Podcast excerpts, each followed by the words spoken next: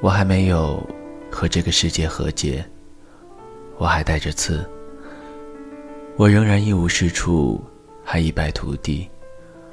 我还没有学会用善意的眼光去看每件事。对于坏的事情，我总是一语成谶。讨厌的墨菲定律总是发生在我身上。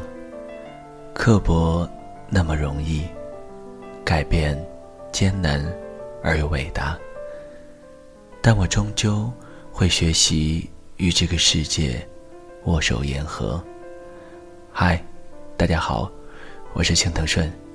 本期节目要分享给大家的文章是：别跑太快了，让灵魂追上来。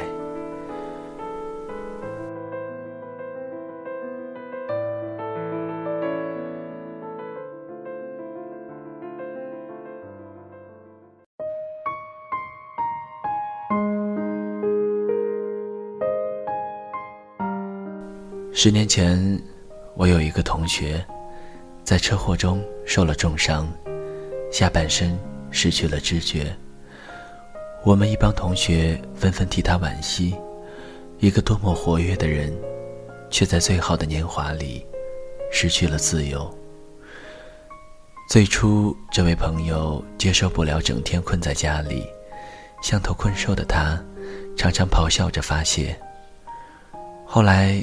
实在闲着无聊，他开始拿着笔，在纸上乱画，画房间里的一床一桌，画窗外在风中摇动的树叶，马路上来来去去的人流。渐渐的，他迷上了绘画，整个人安静了下来，每天在画里表达着他的喜怒哀乐。几年后，他的双腿恢复了知觉。大家猜测他一定会更加热闹的去活一番，但他却完全变了，不再喜欢会客邀友，也远离了一些娱乐消遣。他把自己关在家里，静静的画画。后来经过名师的指点，他画得越来越好，成了当地小有名气的画家。他告诉我们。如果不是那场车祸，他不会爱上画画；如果不是有了那一段孤独的时光，他依然看不清自己最想要的是什么。以前的生活看上去风风光光，但感觉像飘在云雾中，没着没落的。而画画，让他的心落了地，生出根。开出了花来。一天，我无意中看到一篇文章，说的是英国人蒙蒂唐的故事。蒙蒂唐毕业于剑桥大学麦格达伦学院，他的妻子出生于一个珠宝世家，两人的结合算得上珠联璧合。有妻子的帮助，蒙蒂唐将珠宝生意经营得风生水起。人生一派花好月圆的美景。上世纪九十年代，世界金融危机爆发，蒙蒂唐的珠宝生意遭受到重创。破产后的蒙蒂唐背上了巨额债务，母亲又因病离他而去，连遭打击的蒙蒂唐患上了抑郁症。夫妻俩被迫住在乡下一处旧房子里，这里杂草丛生。一片荒凉，少见人烟。夫妻俩过着孤独的隐居生活。无所事事的蒙蒂唐动手清理起颓败的院落。谁知这一收拾，激起了蒙蒂唐的园艺兴趣。几个月后，整个院落草木浓郁，生机盎然起来。蒙蒂唐一边打理花园。一边把园艺方面的心得写成了图书，受到了读者的欢迎，还被聘为知名的园丁世界节目主持人。很快，他还清了债务，抑郁症也不治而愈了。此后，蒙蒂唐再也不愿离开自己的花园，不再追求物质上的享受。每日和花草小动物相伴，他发现，在大自然中，他的灵魂是轻盈的。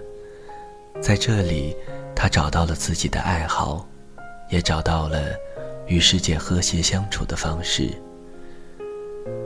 人只有在孤独的时候，才能发现自己。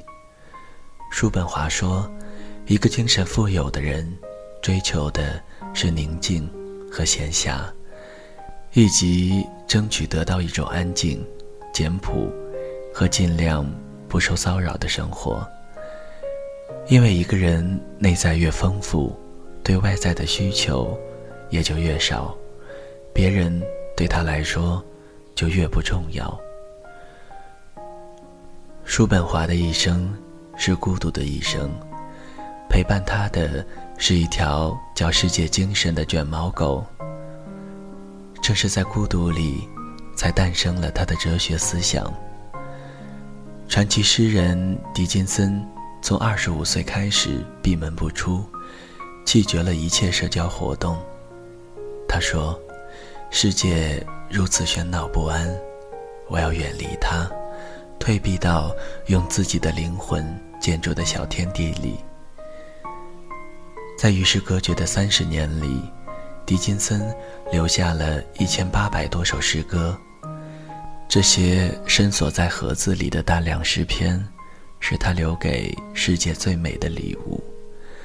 这笔精神财富，是他在常年的孤独里日积月累的思想点滴，是最真实的灵魂写照。作家周国平说：“唯有在孤独中，人才能与灵魂相遇。孤独让人陷入沉思，进而发现自己，洗涤心灵。不少人发出这样的感叹：请等等灵魂，因为我们怀揣各种目的的忙着向前跑，跑得太匆忙，把灵魂落在了身后。”而一旦停下来，陷入孤独，灵魂才会赶上来。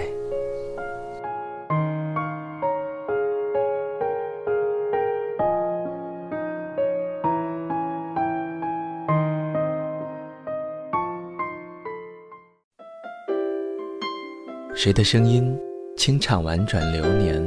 谁的双手挽起千年不变的誓言？用音乐。品味生活，用音符记录感动。我的声音会一直陪伴在你的左右。